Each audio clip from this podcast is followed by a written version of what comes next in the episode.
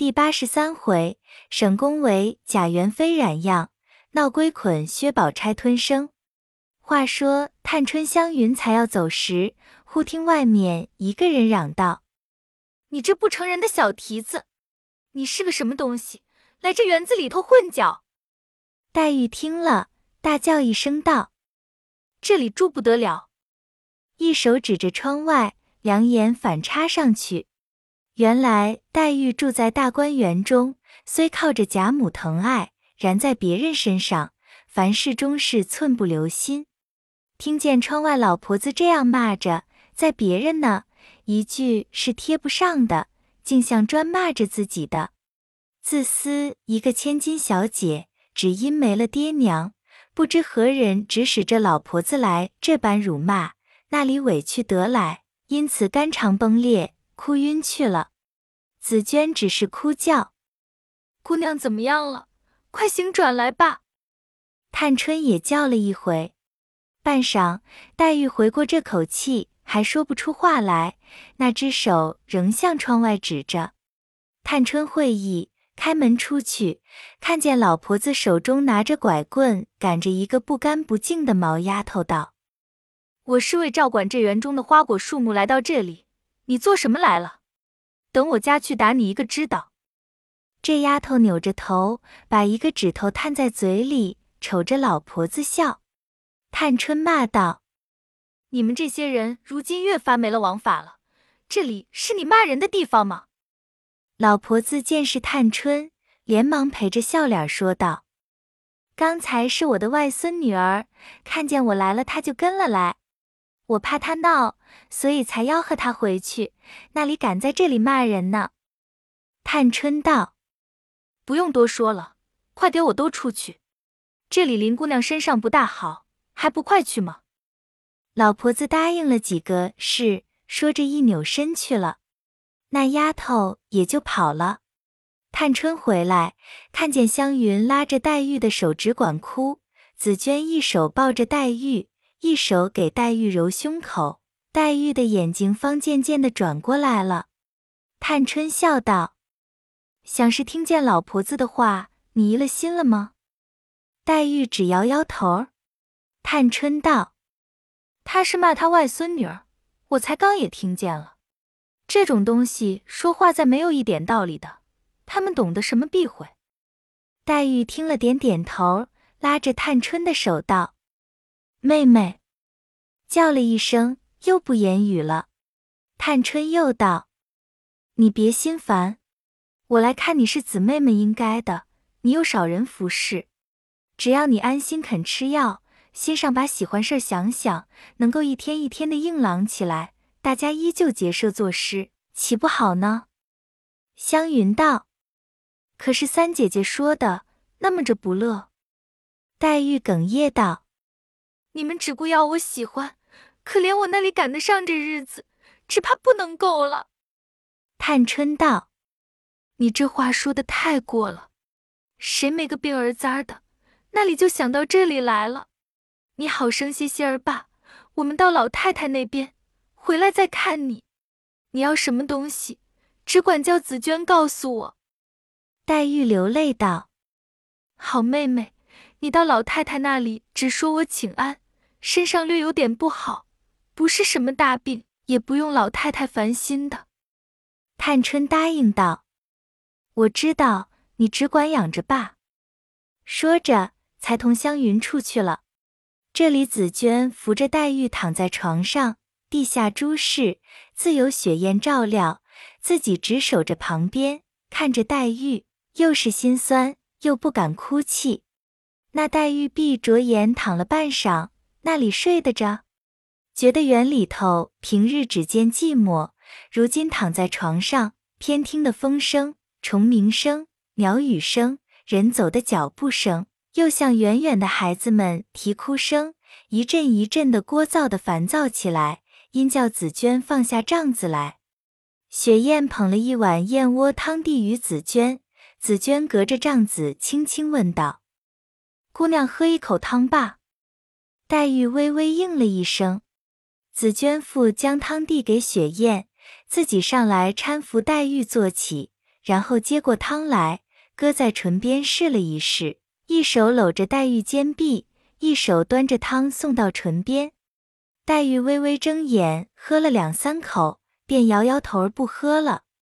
紫娟仍将碗递给雪雁，轻轻扶黛玉睡下。静了一时，略觉安顿。只听窗外悄悄问道：“紫娟妹妹在家吗？”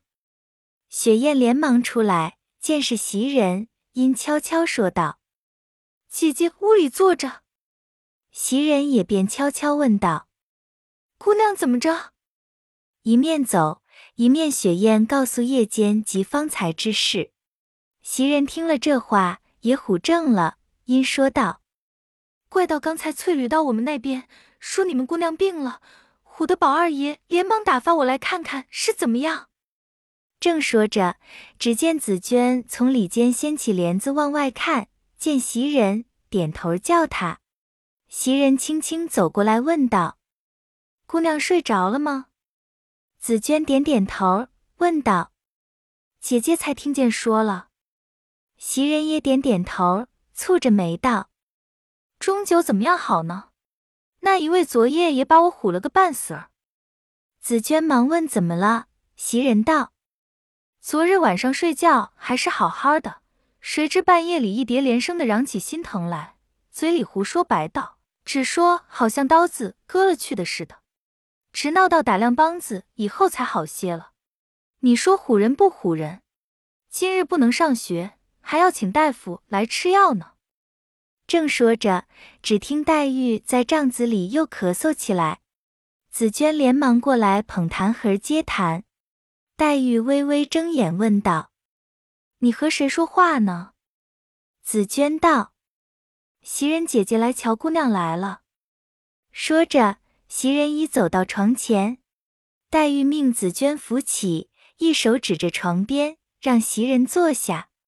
袭人侧身坐了，连忙陪着笑劝道：“姑娘倒还是躺着吧。”黛玉道：“不妨。”你们快别这样大惊小怪的！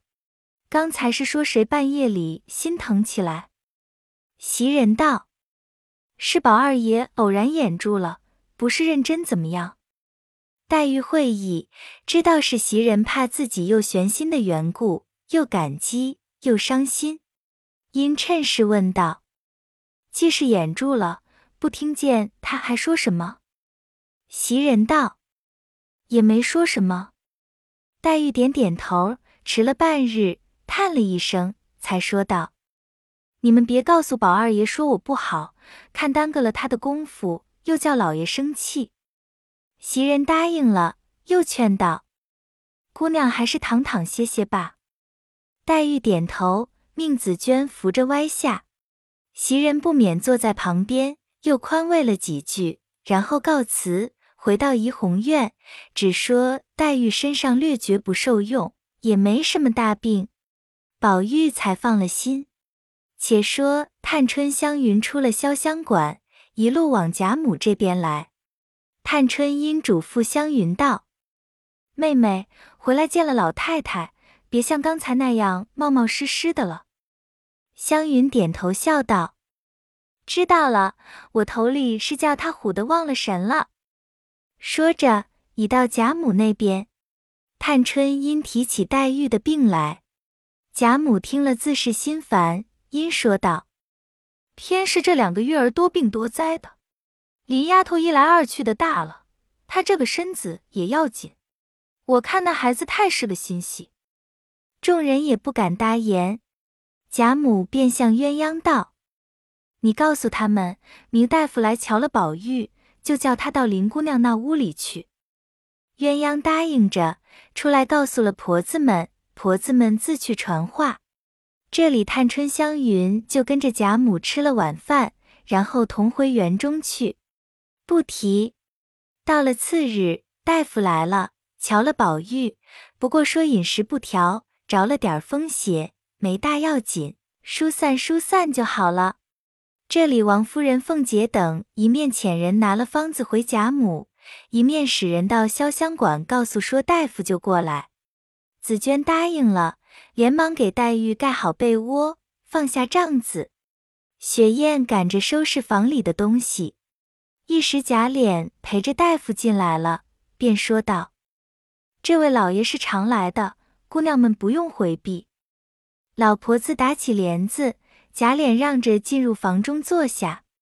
贾琏道：“紫娟姐姐，你先把姑娘的病事向王老爷说说。”王大夫道：“且慢说，等我诊了脉，听我说了看是对不对。若有不合的地方，姑娘们再告诉我。”紫娟便向帐中扶出黛玉的一只手来，搁在银手上。紫娟又把镯子连袖子轻轻的搂起，不叫压住了脉息。那王大夫诊了好一会儿，又换那只手也诊了，便同贾琏出来，到外间屋里坐下，说道：“六脉皆弦，因平日郁结所致。”说着，紫娟也出来站在里间门口。那王大夫便向紫娟道：“这病时常应得头晕，减饮食，多梦。”每到五更，必醒个几次。即日间听见不干自己的事，也必要动气，且多疑多惧。不知者疑为性情乖淡，其实因肝阴亏损，心气衰耗，都是这个病在那里作怪。不知是否？紫娟点点头，向贾琏道：“说的很是。”王太医道：“既这样就是了。”说毕起身。同贾琏往外书房去开方子，小厮们早已预备下一张玫红单贴。王太医吃了茶，因提笔先写道：“六脉弦迟，素由积郁，左寸无力，心气已衰，关脉独红，肝邪偏旺，目气不能疏达，势必上侵脾土，饮食无味，甚至圣所不胜，肺金定受其殃，气不流经。”凝而为痰，血随气涌，自然嗨吐。礼仪疏肝保肺，涵养心脾。虽有补剂，未可骤施。孤拟黑逍遥以开其先，复用归肺固筋以济其后。不揣固漏，似高明才服。又将七味药与引子写了。贾琏拿来看时，问道：“血势上冲，柴胡使得吗？”王大夫笑道：“二爷但知柴胡是生提之品，为土女所忌，岂知用鳖血拌炒，非柴胡不足，宣少阳甲胆之气，以鳖血治之，使其不治生提，且能培养肝阴，治恶邪火。所以《内经》说，通阴通用，塞阴塞用，柴胡用鳖血拌炒，正是贾周伯以安流的法子。”贾琏点头道。原来是这么着，这就是了。王夫人又道：“先请服两剂，再加减或再换方子吧。我还有一点小事，不能久坐，容日再来请安。”说着，贾琏送了出来，说道：“舍弟的药就是那么着了。”王大夫道：“宝二爷倒没什么大病，大约再吃一剂就好了。”说着。上车而去。这里贾琏一面叫人抓药，一面回到房中，告诉凤姐黛玉的病源与大夫用的药，述了一遍。只见周瑞家的走来几件没要紧的事，贾琏听到一半，便说道：“你回二奶奶吧，我还有事呢。”说着就走了。周瑞家的回完了这件事，又说道：“我方才到林姑娘那边。”看他那个病，竟是不好呢，脸上一点血色也没有，摸了摸身上，只剩的一把骨头。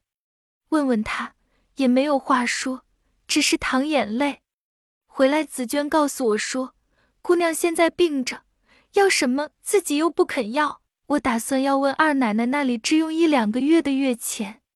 如今吃药虽是宫中的，零用也得几个钱。我答应了她。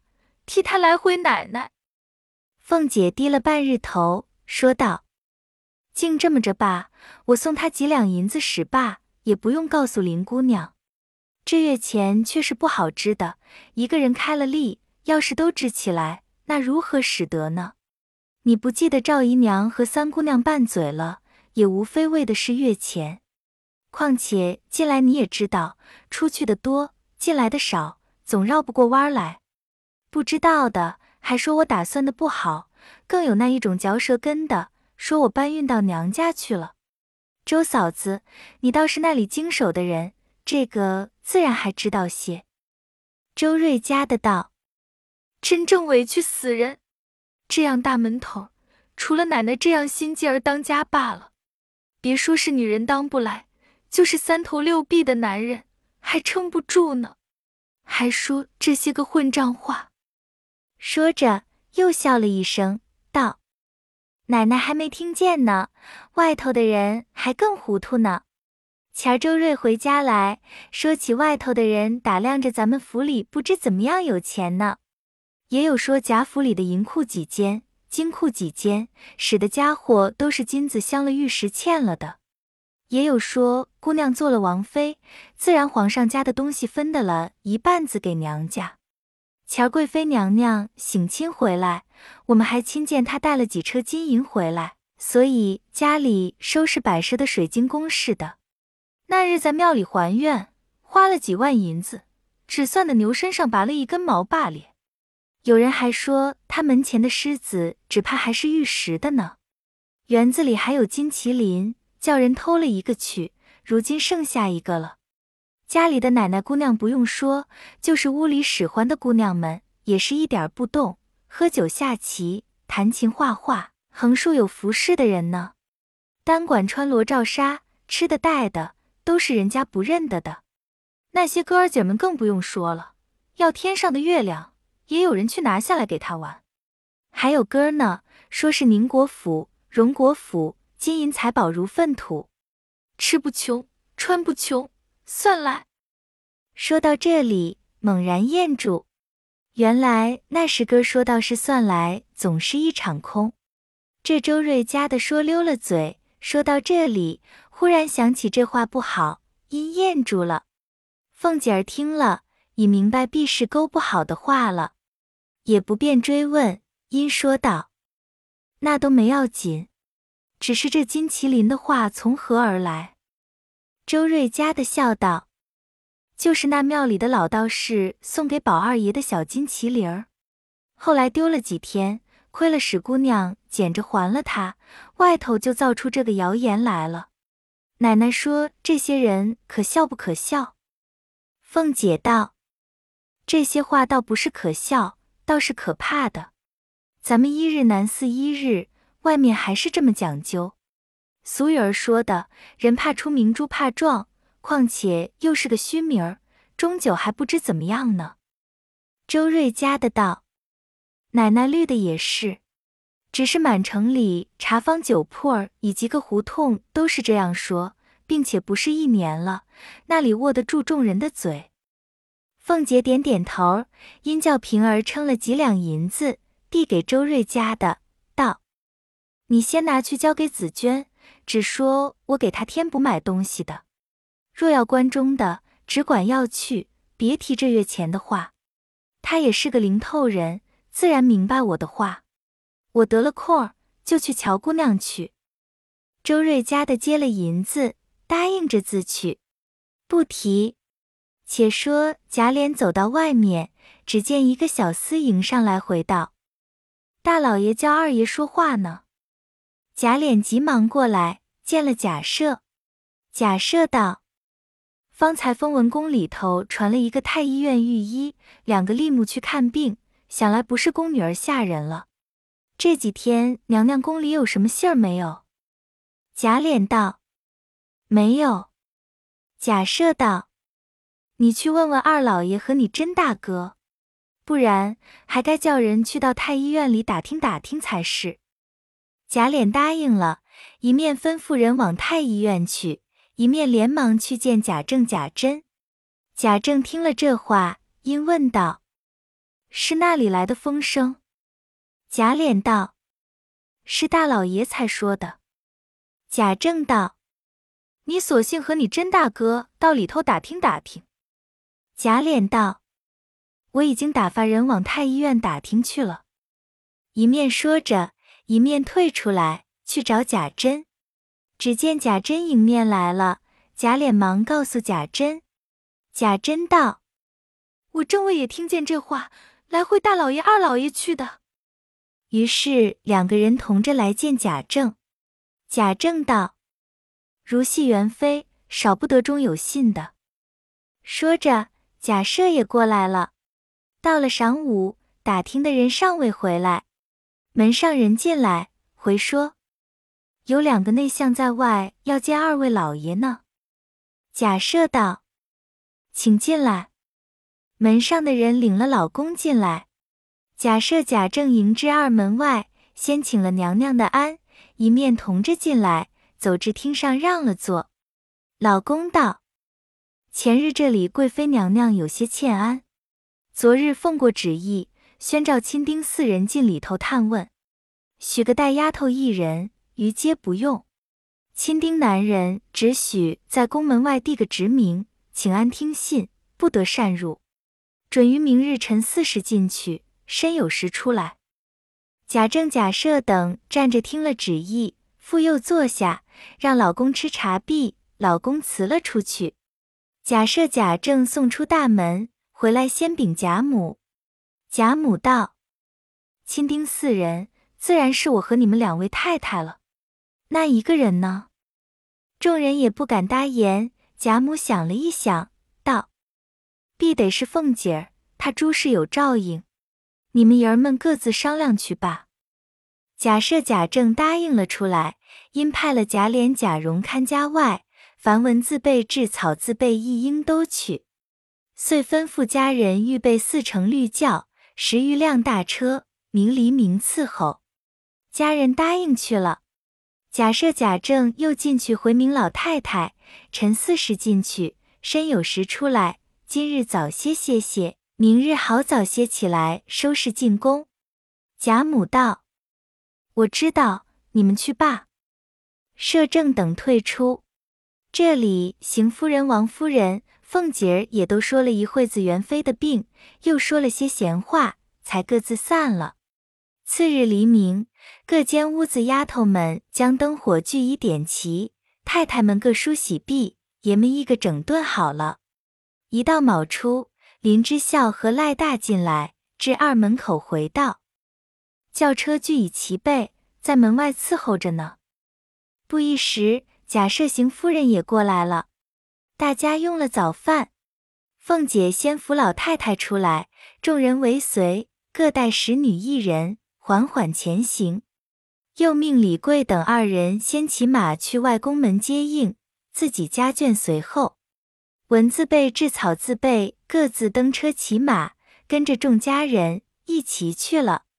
贾琏、贾蓉在家中看家。且说贾家的车辆叫马具在外西园门口歇下等着。一会儿有两个内监出来说：“贾府省亲的太太奶奶们，这令入宫探问，爷们聚着令内宫门外请安，不得入见。”门上人叫快进去。贾府中四乘轿子跟着小内监前行，贾家爷们在轿后步行跟着，另众家人在外等候。走进宫门口，只见几个老公在门上坐着，见他们来了，便站起来说道：“贾府爷们至此。”假设、贾政便挨次立定，轿子抬至宫门口，便都出了轿。早有几个小内监引路。贾母等各有丫头扶着步行，走至元妃寝宫，只见魁壁辉煌，琉璃照耀。又有两个小宫女儿传谕道：“只用请安，一盖一柱都免。”贾母等谢了恩，来至床前请安毕，元妃都赐了座。贾母等又告了座，元妃便向贾母道：“近日身上可好？”贾母扶着小丫头。颤颤巍巍站起来，答应道：“托娘娘洪福，起居上见。”元妃又向邢夫人、王夫人问了好，邢王二夫人站着话。元妃又问凤姐家中过的日子若何，凤姐站起来回奏道：“尚可支持。”元妃道：“这几年来难为你操心。”凤姐正要站起来回奏，只见一个宫女传进许多职名，请娘娘隆目。元妃看时，就是贾赦、贾政等若干人。那元妃看了职名，眼圈一红，止不住流下泪来。宫女儿递过卷子，元妃一面拭泪，一面传谕道：“今日稍安，令他们外面暂歇。”贾母等站起来，又谢了恩。元妃含泪道：“父女弟兄，反不如小家子得以常常亲近。”贾母等都忍着泪道：“娘娘不用悲伤，家中已托着娘娘的福多了。”元妃又问：“宝玉近来若何？”贾母道：“近来颇肯念书，因他父亲逼得严谨，如今文字也都做上来了。”元妃道：“这样才好。”遂命外公赐宴，便有两个宫女儿，四个小太监引了到一座宫里，已摆得齐整，各按座次坐了，不必细数。一时吃完了饭，贾母带着她婆媳三人谢过宴，又耽搁了一回。看看已进有出，不敢激流，句个辞了出来。元妃命宫女儿引道。送至内宫门，门外仍是四个小太监送出。贾母等依旧坐着轿子出来，假设接着大伙一齐回去。到家又要安排明后日进宫，仍令赵英齐急。不提。且说薛家下金贵赶了薛蟠出去，日间拌嘴没有对头。秋玲又住在宝钗那边去了，只剩的宝蟾一人同住。既给与薛蟠做妾，宝蟾的义气又不比从前了。金贵看去更是一个对头，自己也后悔不来。一日吃了几杯闷酒，躺在炕上，便要借那宝蟾做个醒酒汤，因问着宝蟾道：“大爷前日出门，到底是到那里去？你自然是知道的了。”宝蟾道：“我那里知道。”他在奶奶跟前还不说，谁知道他那些事？金贵冷笑道：“如今还有什么奶奶太太的，都是你们的世界了。别人是惹不得的，有人护庇着，我也不敢去虎头上捉狮子。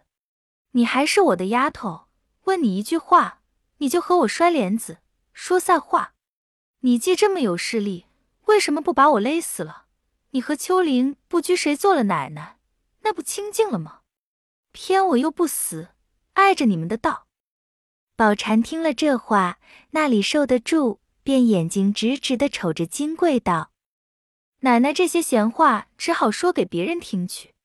我并没和奶奶说什么，奶奶不敢惹人家，何苦来拿着我们小惹儿出气呢？正经的，奶奶又装听不见，没事人一大堆了。”说着，便哭天哭地起来。金贵越发兴起，便爬下炕来要打宝蟾。宝蟾也是夏家的风气，半点不让。金贵将桌椅杯盏进行打翻，那宝蟾只管喊冤叫屈，那里理会他半点儿。岂知薛姨妈在宝钗房中听见如此吵嚷，叫香菱：“你去瞧瞧，且劝劝他。”宝钗道：“使不得。”妈妈，别叫他去，他去了岂能劝他？那更是火上浇了油了。薛姨妈道：“既这么样，我自己过去。”宝钗道：“依我说，妈妈也不用去，由着他们闹去罢。这也是没法的事了。”薛姨妈道：“这那里还了得？”说着，自己扶了丫头往金柜这边来。宝钗只得也跟着过去，又嘱咐香菱道：“你在这里吧。”母女同至金贵房门口，听见里头正还嚷哭不止。薛姨妈道：“你们是怎么着？又这样家翻宅乱起来？这还像个人家吗？矮墙浅屋的，难道都不怕亲戚们听见笑话了吗？”金贵屋里接声道：“我倒怕人笑话呢。”只是这里扫帚颠倒数，也没有主子，也没有奴才，也没有妻，没有妾，是个混账世界了。我们夏家门子里没见过这样规矩，实在受不得你们家这样委屈了。宝钗道：“大嫂子，妈妈因听见闹得慌，才过来的，就是问的急了些，没有分清奶奶、宝钗两字，也没有什么。如今且先把事情说开，大家和和气气的过日子，也省得妈妈天天为咱们操心。”那薛姨妈道。是啊，先把事情说开了，你再问我的，不是还不迟呢？金贵道：“好姑娘，好姑娘，你是个大贤大德的，你日后必定有个好人家、好女婿，绝不像我这样守活寡、举眼无亲，叫人家骑上头来欺负的。我是个没心眼儿的人，只求姑娘我说话别往死里挑拣。我从小到如今，没有爹娘教导。”再者，我们屋里老婆汉子、大女人、小女人的事，姑娘也管不得。宝钗听了这话，又是羞又是气，见她母亲这样光景，又是疼不过，因忍了气说道：“大嫂子，我劝你少说句儿罢。谁挑拣你，又是谁欺负你？不要说是嫂子，就是秋玲，我也从来没有加她一点生气儿的。”金贵听了这几句话，更加拍着炕沿大哭起来，说：“我那里比的秋玲，连她脚底下的你我还跟不上呢。她是来久了的，知道姑娘的心事，又会献情儿；我是新来的，又不会献情儿，如何拿我比她？何苦来？天下有几个都是贵妃的命，行点好吧，别羞的像我嫁个糊涂行子守活寡。”那就是活活的现了眼了。薛姨妈听到这里，万分气不过，便站起身来道：“不是我护着自己的女孩，她句句劝你，你去勾句怄她。